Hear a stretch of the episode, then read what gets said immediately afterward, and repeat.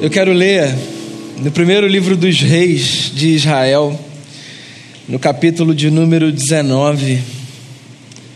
E eu acho que a pergunta que está por detrás de tudo que eu quero conversar com você nessa manhã é exatamente essa. Como a gente ouve a voz de Deus num mundo tão ensurdecedor, com tantas vozes e tantos gritos? Como a gente ouve a voz de Deus, como a gente consegue discernir o que ele dirá, de onde ele virá, como ele fará. Eu quero ler a história, ou parte da história, de um profeta que viveu uma crise profunda certa vez. Primeiro livro dos Reis, capítulo 19, do verso 9 ao verso 18, diz assim a palavra do Senhor. Ali entrou numa caverna e passou a noite, e a palavra do Senhor veio a ele: O que você está fazendo aqui, Elias? Ele respondeu: Tenho sido muito zeloso pelo Senhor, o Deus dos exércitos. Os israelitas rejeitaram a tua aliança, quebraram os teus altares e mataram os teus profetas à espada. Eu sou o único que sobrou, e agora também estão procurando matar-me. O Senhor lhe disse: Saia e fique no monte, na presença do Senhor, pois o Senhor vai passar.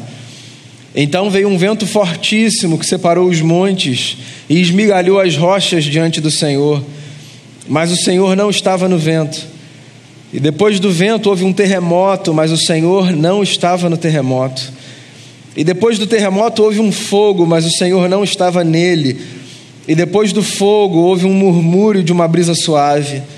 Quando Elias ouviu, puxou a capa para cobrir o rosto, saiu e ficou à entrada da caverna. E uma voz lhe perguntou: O que você está fazendo aqui, Elias? Ele respondeu: Tenho sido muito zeloso pelo Senhor, o Deus dos exércitos. Os israelitas rejeitaram a tua aliança, quebraram os teus altares e mataram os teus profetas à espada. Sou o único que sobrou e agora também estão procurando matar-me. O Senhor lhe disse: Volte pelo caminho por onde veio e vá para o deserto de Damasco.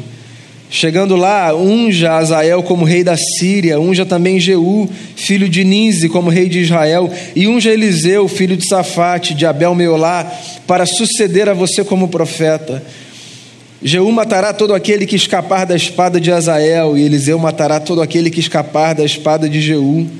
No entanto, Fiz sobrar sete mil em Israel, todos aqueles cujos joelhos não se inclinaram diante de Baal, e todos aqueles cuja boca não o beijaram. Palavra do Senhor. Quem nunca experimentou uma crise? Na verdade, quem não experimenta diversas crises na vida? Eu não sei você, mas eu tenho uma disposição que beira zero de acreditar na história das pessoas que são perfeitamente lineares, absolutamente equilibradas, que não têm dias bons e dias maus, que estão sempre num mesmo tom, que não alteram a velocidade da vida, o ritmo da voz, a intensidade com a qual fazem as coisas, enxergam as coisas. A vida de todo mundo oscila. Todos nós temos os nossos melhores dias e os nossos piores dias. Todos brigamos com pessoas que estão perto em algum momento. Todos nos indispomos com o eterno, que das nossas relações, diga-se de passagem, é quem menos crise tem com as nossas brigas. Esse capítulo é um capítulo interessante porque registra a humanidade inquestionável de um profeta, que geralmente é visto como esse sujeito de uma estabilidade maior do que a dos meros mortais, porque afinal de contas, ele é um profeta, um homem sensível a Deus, um homem que sabe das coisas do alto, não é possível que ele passe por essas oscilações. É claro que é possível, e é claro que acontece. Essa é a história de um homem profundamente em crise. Um homem chamado Elias, um dos maiores profetas da história desse povo. Que alguns episódios antes desse que o capítulo 19 narra, tinha sido instrumento para um feito espetacular no alto de um monte chamado Carmelo, você deve conhecer essa história. Esse profeta sozinho venceu mais de 400 profetas de uma outra divindade chamada Baal. numa época em que os conflitos entre os deuses representavam também a força dos seus povos. Então o profeta Elias vencer os mais de 400 profetas de Baal era um sinal da força do seu Deus e do seu povo sobre os outros povos e os outros deuses. Elias era esse sujeito que tinha passado por essa experiência maravilhosa de ser instrumento de um feito de Deus na história da sua nação, que tinha poupado a desgraça do seu povo. Mas em ato contínuo desse milagre que ele foi protagonista, ou o segundo, sendo Deus o primeiro, se você quiser pensar assim com mais pureza, logo depois disso, esse homem foi jurado de morte por uma mulher poderosa chamada Jezabel. E aí, esse sujeito que tinha sido instrumento nas mãos de Deus para vencer um povo e que logo depois tinha sido jurado de morte por essa mulher poderosa chamada Jezabel, ele entra numa crise profunda. Daquelas crises pelas quais a gente passa quando a gente lê a história e diz assim: Poxa, eu fiz tudo certo, eu fiz o que Deus me pediu, eu fiz o que a minha consciência dizia que eu devia fazer, eu fiz o que a minha ética prescreveu. E eu achei que porque eu tivesse feito o que era certo, o que ia acontecer logo depois era paz, bonança, tranquilidade, estabilidade, saúde, segurança, e não. Depois de ter feito o certo, o que eu colhi foi a ameaça, a insegurança, o caos. Já passou por situação assim? Onde parece que dá uma bugada na mente. Naquela leitura teológica que a gente faz, que não está no texto, mas que parece que está introjetada na gente, que leva a gente a acreditar que se a gente faz A, necessariamente a gente vai colher B. Ou seja, se eu vivo uma vida ajustadinha, tudo bonitinho, honro minha família, honro meu trabalho, honro os meus amigos, os meus compromissos enquanto cidadão, então logo nada de mal vai me acontecer, nem doença, nem instabilidade, nem crise nos relacionamentos, nem problema na sociedade. Sabe essa leitura que não tem respaldo bíblico, mas que parece que está introjetada na mente e no coração humano? Quem nunca fez essa leitura? Quem nunca se fez essas perguntas, né? Por que, Senhor? Não estou entendendo, eu fiz tudo direito e agora olha o que está acontecendo. Então, parece que o cenário de Elias é exatamente esse aqui. Ele faz o certo e ele é jurado de morte. E aí ele tem que fugir, porque ele foi jurado de morte por uma mulher poderosíssima, que tinha toda a chance de fazer com que o seu pescoço fosse de fato cortado. E nessa fuga, num determinado momento, ele vai parar numa caverna. E esse pedaço da história que eu li com você, nessa manhã fala exatamente desse momento, do momento do profeta na caverna, que por sinal é muito simbólico do que acontece na nossa vida. Quando nas crises nós buscamos as nossas cavernas, o nosso lugar de refúgio, certo? Simbolicamente nós conhecemos esse lugar, todos conhecemos esse lugar. Alguma coisa acontece, o mundo parece assustador, a gente vai para a nossa caverna. A caverna pode ser inclusive um lugar físico. Tem gente que não quer sair de casa, não quer sair do quarto, não quer sair dos ambientes de segurança. A caverna pode ser também um lugar relacional. Eu não quero sair de perto das pessoas que me dão uma certa estabilidade, gente com quem eu posso caminhar porque eu me sinto mais seguro. A caverna pode ser existencial, eu não me abro para mais, mais ninguém. Mas todos temos esse lugar da caverna para onde nós vamos no meio da crise. E nós que somos gente de fé, o que mais nós podemos desejar na caverna do que ouvir Deus falar alguma coisa? Certo? Nem todo mundo é gente de fé, nem todo mundo é gente da mesma fé que a nossa. Então eu não posso falar por todo mundo, mas, por exemplo, nós que seguimos as tradições da Bíblia Sagrada, nós aprendemos que o lugar da crise é também um lugar muito propício para a gente ouvir Deus. E aí, no lugar da crise, quando a gente vai para a nossa caverna, o que a gente mais quer é ouvir alguma coisa da parte de Deus. E aí, a pergunta que a canção trouxe, e que eu me faço, e queria partilhar com você nessa manhã é: como a gente ouve Deus? De onde ele virá? Como ele falará?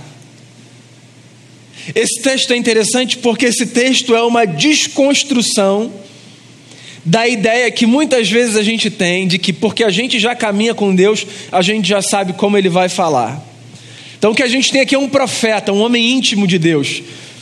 Na sociedade de Israel do mundo antigo, nenhuma figura social representava a intimidade com Deus, com mais propriedade do que a figura do profeta. O profeta era o sujeito é, sensível à voz do eterno. Então, se alguém na sociedade podia se valer dessa prerrogativa de fiquem tranquilos, eu vou ouvir Deus e já volto aqui para trazer um recado para vocês, esse alguém era o profeta, porque ele estava acostumado com isso. O profeta tinha visões, o profeta tinha sonhos, Deus conversava com ele no íntimo. Essa é a imagem do profeta na Bíblia, era esse sujeito que, pelos textos, a gente tem a sensação de que ouvia Deus como nós nos ouvimos aqui. E aí o profeta está na caverna. E acontece um negócio muito curioso na caverna. Primeiro que Deus diz a ele assim: saia e fique no monte na presença do Senhor, porque o Senhor vai passar. Então já tem até uma espécie de anúncio aqui, do tipo, Deus vai falar com você. Que eu acho, inclusive, pessoal, que devia ser um negócio que a gente devia sempre guardar no coração, mesmo que a gente não seja sensível, mesmo que a gente não tenha nada a ver com o estereótipo do profeta do Antigo Testamento. Todo mundo devia caminhar na vida guardando essa fala, como se essa fala fosse uma fala dirigida a todos e cada um de nós. Deus vai falar com a gente. Gente de fé pode se dar esse direito de acreditar que Deus vai falar consigo. Deus fala com a gente. Esse, essa, essa é uma das coisas mais bonitas da nossa forma de ver o mundo. A gente abre espaço na nossa maneira de enxergar a história para a crença de que Deus tem as suas formas de falar e Deus fala ao nosso coração. E ninguém tem o direito de dizer para a gente que Deus não fala, porque esse é um direito que a gente tem, de olhar para a vida e dizer assim: Eu acredito que Deus vai falar comigo. A tradição que eu sigo da Bíblia Sagrada, ou as tradições que se valem da Bíblia Sagrada, elas estão repletas de histórias que me servem como inspiração para acreditar nisso, de que Deus fala. O negócio é que, às vezes, porque a gente já está acostumado a caminhar com Deus, a gente acha que a gente pode prever como Deus vai falar, quando Deus vai falar, onde Deus vai falar, que parece que é o que o texto está denunciando aqui. Porque quando o profeta sai da caverna, porque ele recebe essa notícia de que o Senhor falará, o que acontece é o seguinte: vem um vento fortíssimo que separa os montes e esmigalha as rochas diante do Senhor, mas o Senhor não está no vento. E depois do vento vem um terremoto, mas o Senhor não está no terremoto. E depois vem um fogo, mas o Senhor não está no fogo. E aí depois, então, desses três feitos, vem uma brisa suave.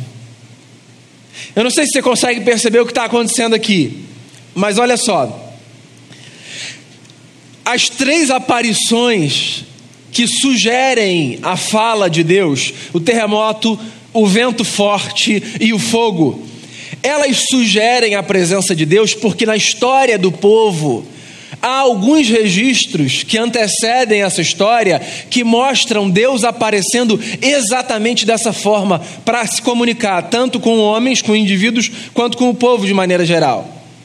Então, quando o profeta acha que Deus vai falar do vento forte, quando o profeta acha que Deus vai falar do terremoto, ou quando o profeta acha que Deus vai falar do fogo, não é porque ele criou na cabeça dele que esses eram os métodos corretos, é porque ele já tinha visto Deus falar antes daquela forma. E sabe o que acontece quando a gente já vê Deus falar antes de uma determinada maneira? A gente tende a achar que todas as vezes que Deus vier a falar novamente vai ser da mesma maneira que ele sempre falou. É assim na vida. Então, se eu tenho uma experiência de uma determinada maneira, é natural e automático quase que eu registre essa experiência como o modus operandi daquela realidade. De modo que, se eu quiser que aquilo aconteça de novo, eu fico olhando para lá, para ver se aquela experiência vai acontecer novamente, para o bem e para o mal. Quando acontece alguma coisa muito ruim num determinado lugar, num determinado período do ano, com uma determinada pessoa, o que acontece? A gente tende a repelir aquela época do ano, aquele lugar, aquela pessoa. Porque a gente registra as experiências que a gente tem.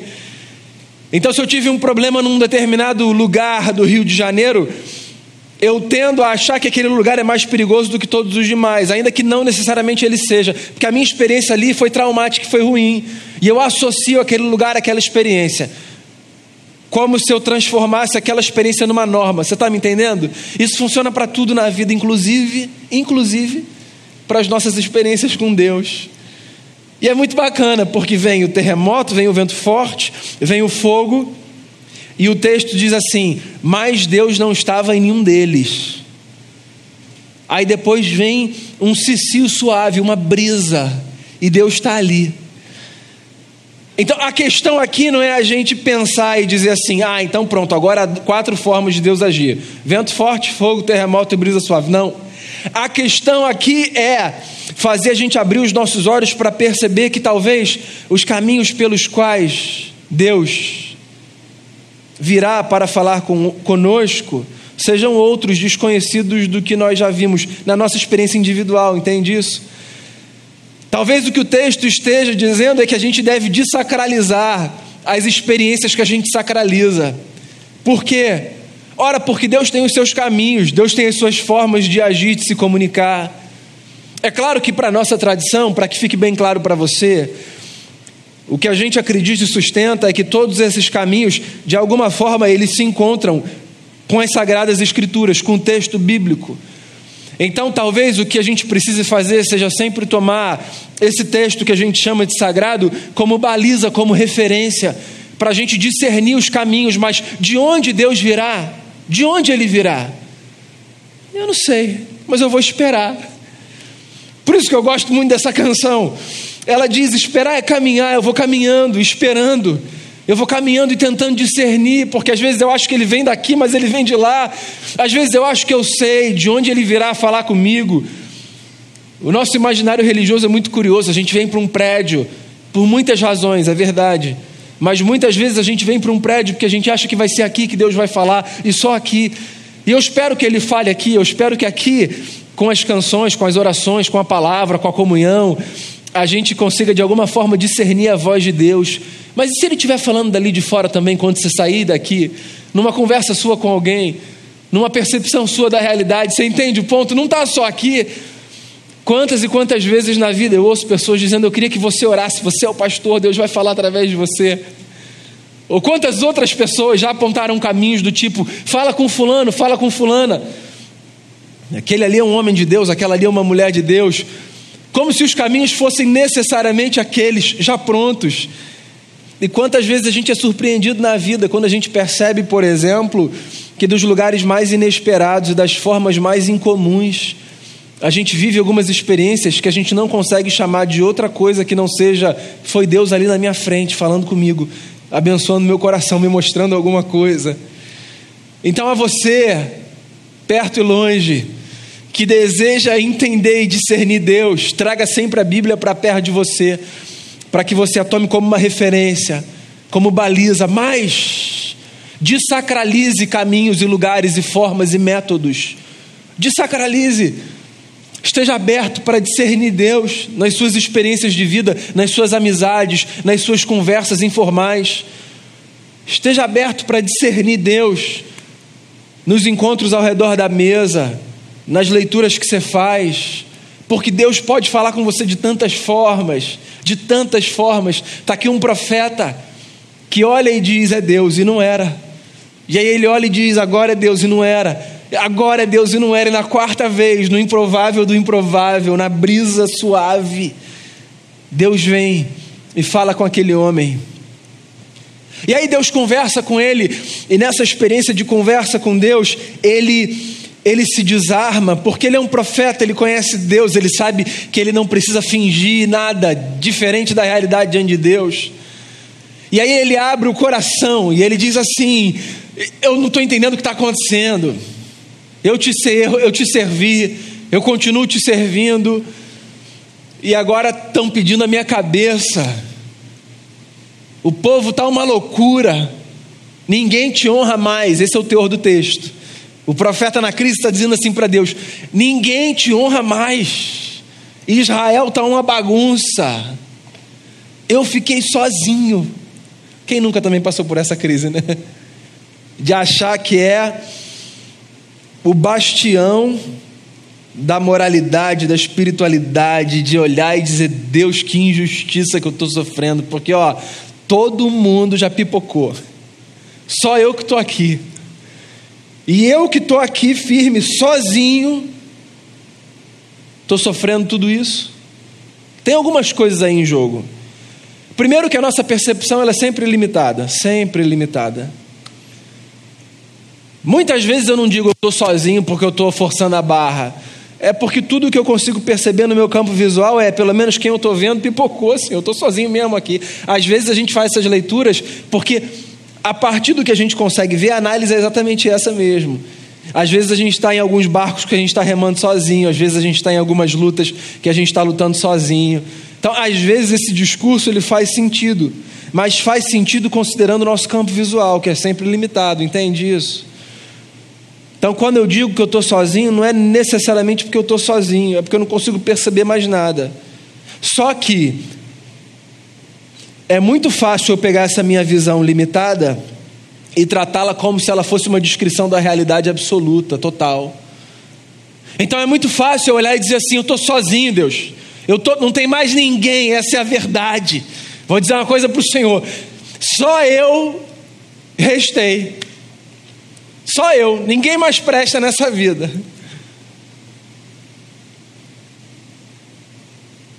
Ninguém, essa é uma afirmação assim, né? É meio louca, né? Se a gente parar para pensar agora, que a gente não está na crise.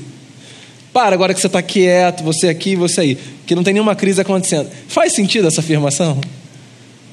Só eu restei, só tem eu, Senhor. Tem mais ninguém. Faz sentido? Esse é o grito da alma, é o, é o pedido de socorro. Mas isso não faz jus à realidade. Porque a realidade é que sempre tem muito mais gente fazendo o que a gente acha que a gente está fazendo sozinho do que a gente imagina. Sempre tem muito mais gente. Quando você acha, por exemplo, que você está orando sozinho por uma causa, saiba de um negócio: tem muito mais gente orando com você e por você do que você imagina. Muito mais gente. Talvez não necessariamente levando nos específicos, sabe? O que você está pedindo para Deus. Mas sempre tem muito mais gente. A oração é uma experiência comunitária. Isso é uma das coisas mais lindas, na minha opinião, que o Antigo Testamento me ensina a partir da experiência dos sacerdotes, que eram os que representavam o povo diante de Deus. Não sei se você sabe disso, os sacerdotes, eles tinham roupas específicas que eles vestiam, sobretudo no ofício deles. E nas vestes sacerdotais havia nos ombros seis pedras de cada lado que representavam as doze tribos de Israel. Sempre que o sacerdote ia ao santo lugar, que era esse lugar no tabernáculo e no templo depois, onde ficava a arca da aliança, era o lugar que representava a presença de Deus. Sempre que ele ia, ele ia sozinho, ninguém podia entrar. O sumo sacerdote ia uma vez por ano, ninguém podia entrar, ele ia amarrado numa corda. Se ele morresse lá dentro, não podiam nem entrar para tirar o corpo do camarada, puxavam a corda. Essa era a representação da sacralidade do lugar. Ele ia sozinho no lugar onde Deus estava, mas ele carregava 12 pedras aqui, seis, seis. O que, que isso significa? Que ninguém vai a Deus sozinho, nós sempre levamos uma comunidade nos ombros quando vamos a Deus, sempre. Sempre levamos na mente e no coração. Ninguém vai a Deus sozinho. A nossa experiência com Deus é comunitária. De modo que não faz o menor sentido a gente dizer: só eu, Senhor, só eu sobrei. Só eu estou te servindo. Essas crises, elas falam muito mais sobre a angústia da nossa alma do que sobre a realidade em si. Porque a realidade em si é que talvez você tenha a sensação de que você está lutando as suas lutas sozinho, mas tem mais gente com você. É por isso que a igreja é chamada de família. Nós somos uma família, nós somos uma comunidade. É por isso que nós nos reunimos, é por isso que nós cantamos juntos, é por isso que nós valorizamos a primeira pessoa do plural, é por isso que Jesus nos ensinou a fazer a oração do Pai Nosso, que fala sobre o pão nosso. É por isso que o Damião, no começo da celebração, disse assim: Vamos orar pelas pessoas enlutadas, pelos que estão sofrendo, vamos nos lembrar dos que estão atravessando momentos difíceis. É por isso que o apóstolo Paulo diz: Alegrem-se com os que se alegram, façam festa com quem faz festa. É por isso que a gente chora com quem chora, porque nós somos uma grande família, ninguém está sozinho nessa luta. Às vezes a gente tem essa sensação, a crise do profeta é a nossa crise, o profeta Elias sou eu, é você. Nós somos essa gente que às vezes diante de Deus para e diz assim: Senhor, não tem ninguém para me ajudar, eu estou sozinho nessa luta. E aí vem Deus com a sua misericórdia, com a sua graça e nos lembra de uma verdade, que é ainda existem sete mil joelhos que não se dobraram diante de Baal. Como quem diz assim, meu amigo, tem muito mais gente nesse barco do que você imagina. Fique tranquilo, você não está sozinho. A gente continua a caminhar. Fique tranquilo, a história não depende só de você. Isso é bom para o nosso ego. Ser lembrado disso quando a gente está nessa crise, porque essa crise pode ser uma crise egóica, sabe? Do tipo, só eu, só eu sei, só eu faço, só eu dou conta. Se eu sair daqui, esse negócio vai ruir. Se eu sair dessa empresa, a empresa fecha. Já ouviu isso? Se eu sair da igreja, a igreja acaba. Já ouviu? Se eu sair desse ministério, se eu sair, se eu não fizer isso, essa crise nossa, assim, desse ego absoluto, que faz com que a gente ache que a gente está sustentando ali o mundo nas costas, saca? Não. Calma. Tem mais sete mil joelhos, o mundo não depende da gente. Nós não somos os únicos trabalhando pelo bem, nós não somos os únicos engajados nas causas da justiça. Nós não somos os únicos a orar nessa vida. Nós não somos os únicos que lutam para que as coisas sejam melhores. Tem mais gente nesse barco. Então você pode relaxar. Você pode relaxar se você acha que você está fazendo trabalho sozinho. E se isso faz com que você se ache melhor, você pode relaxar. Se você acha que você está fazendo trabalho sozinho e isso faz de você o pior, uma espécie de bode expiatório, você pode relaxar. Primeiro, porque Deus sempre vai aparecer para falar alguma coisa. E olha, quando Deus fala, a fala de Deus não significa necessariamente aquela fala conclusiva de vai acontecer isso, pá. A fala de Deus pode ser, e eu gosto inclusive mais dessa fala do que da conclusiva. A fala de Deus pode ser só um, calma, eu estou aqui, entende? A fala de Deus pode não ser aquela fala que vai resolver o problema, que vai desatar o nó. Pode ser só aquela lembrança de calma, eu estou aqui, calma, eu estou com você, eu estou do seu lado, a gente está junto. A fala de Deus pode ser só isso, pode não ser a porta aberta no final da jornada. A fala de Deus pode ser só aquela mão que aperta a nossa e diz assim: a gente está caminhando junto essa jornada. E essa fala é suficiente para fazer a gente continuar a caminhar, porque o que a gente precisa é disso. A gente precisa da sensação de que na jornada da vida a gente tem companhia a companhia que Deus faz quando Ele enche o nosso coração de ânimo, de esperança, mas a companhia que Ele faz também quando Ele coloca do nosso lado gente que inquestionavelmente é a expressão viva da presença de Deus na nossa história. É isso. É por isso que esperar é caminhar, é por isso que a gente marcha, é por isso que a gente avança. É por isso que na caverna, antes de falar qualquer coisa, porque Deus podia falar com o sujeito dentro da caverna, mas é interessante porque o texto diz que Deus fala assim: vem aqui para fora, vem aqui para fora, sai da caverna um pouquinho. Todo mundo que já esteve na caverna, e todo mundo já esteve na caverna, sabe como custa sair da caverna, não é fácil. Talvez a gente se esqueça disso, porque a nossa caverna já tenha ficado muito para trás, mas quem está numa caverna sabe como é difícil colocar a cabeça para fora, assim, só para olhar, sabe? É difícil, requer uma força às vezes descomunal.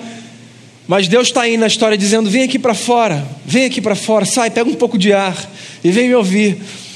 E aí Deus fala, pode falar da forma convencional, mas pode subverter todas as convenções e falar com você da forma mais inesperada. Quando Deus falar com você, e quando você abrir o coração, o que é legítimo, que bom que Elias fez isso, porque Elias me faz lembrar que ele era homem como eu sou homem, como você é homem, como você é mulher. Eu gosto da espiritualidade humana dessa gente. Quando ele olha e diz, Deus, a realidade é essa, ele está completamente equivocado, mas é aquilo que ele sente. A honestidade dele, pelo menos, dá a ele a possibilidade de perceber o que antes ele não percebia, mas que Deus o mostrou. Às vezes, tudo que a gente precisa é perceber o que antes a gente não percebia, mas que Deus coloca diante dos nossos olhos.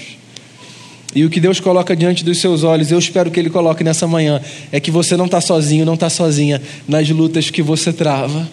Tem muito mais gente que não dobrou o joelho diante de Baal e que está com você, perto e longe, talvez sem saber dos específicos das suas lutas, mas chegando diante de Deus como sacerdotes, com pedras que simbolizam você, a mim e todo mundo.